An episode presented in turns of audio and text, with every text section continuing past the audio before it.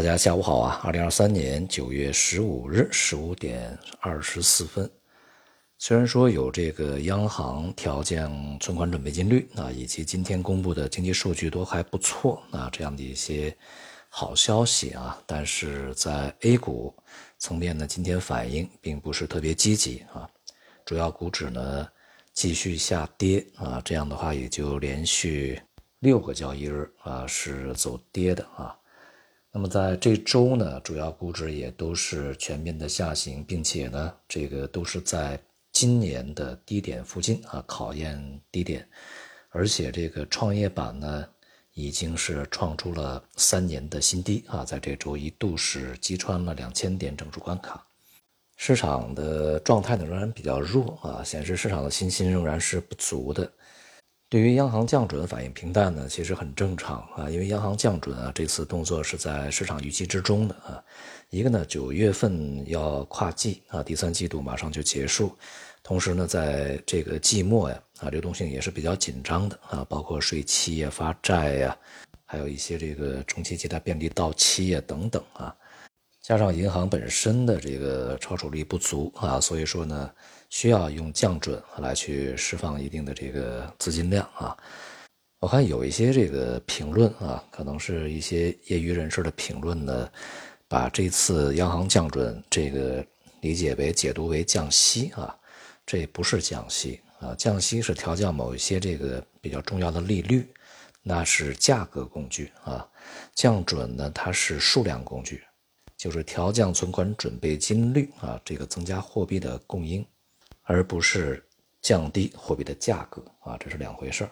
至于一些媒体啊，这个非常大惊小怪的说什么央行的大动作呀等等啊，其实这也是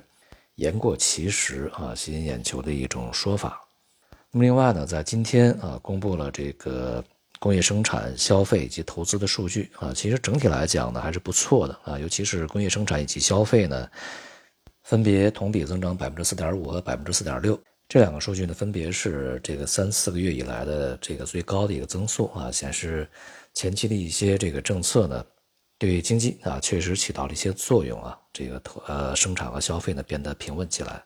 但投资呢这个一至八月份啊是同比增长百分之四点二，这个还是比较疲软的啊，尤其是在这个过程中，民间投资同比仍然是下降零点七啊，就是萎缩的。所以呢，对于民营企业、民营企业家啊，信心的提振呢，还是要有非常多的工作要去做。而我们现在经济啊，急需这个民营经济的迅速恢复啊，迅速的发力。那么很显然啊，市场并不满足于经济这个相对稳定啊，而是需要看到经济呢有明显的恢复和上涨啊。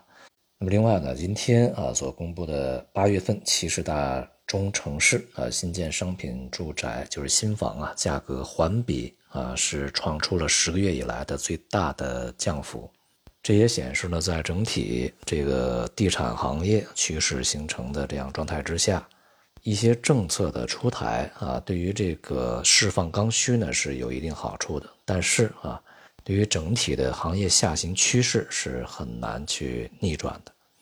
由于我们还没有看到啊 A 股能够去企稳啊，或者说回升的任何的这个迹象和证据，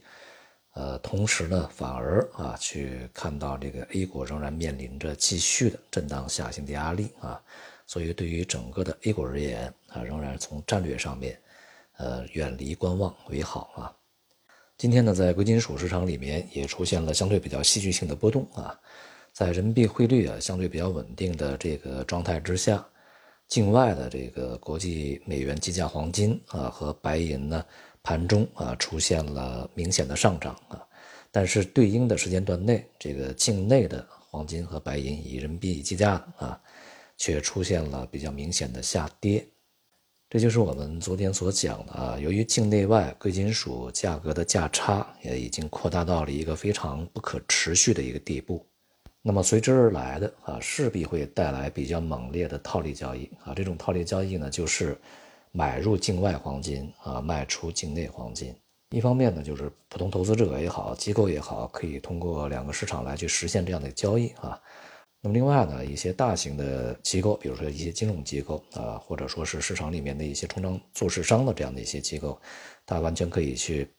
通过境外买入、境内卖出啊，进行实际的交割这样的一些交易啊，都可以实现啊。所以说就出现了这样一个相对比较极端的一个变化。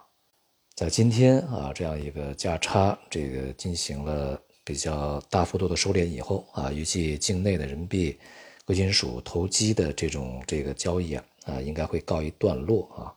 整体呢，价差有可能会进一步的收窄，使得境内外啊贵金属的走势呢，在未来会重新回到一个一致的状态啊。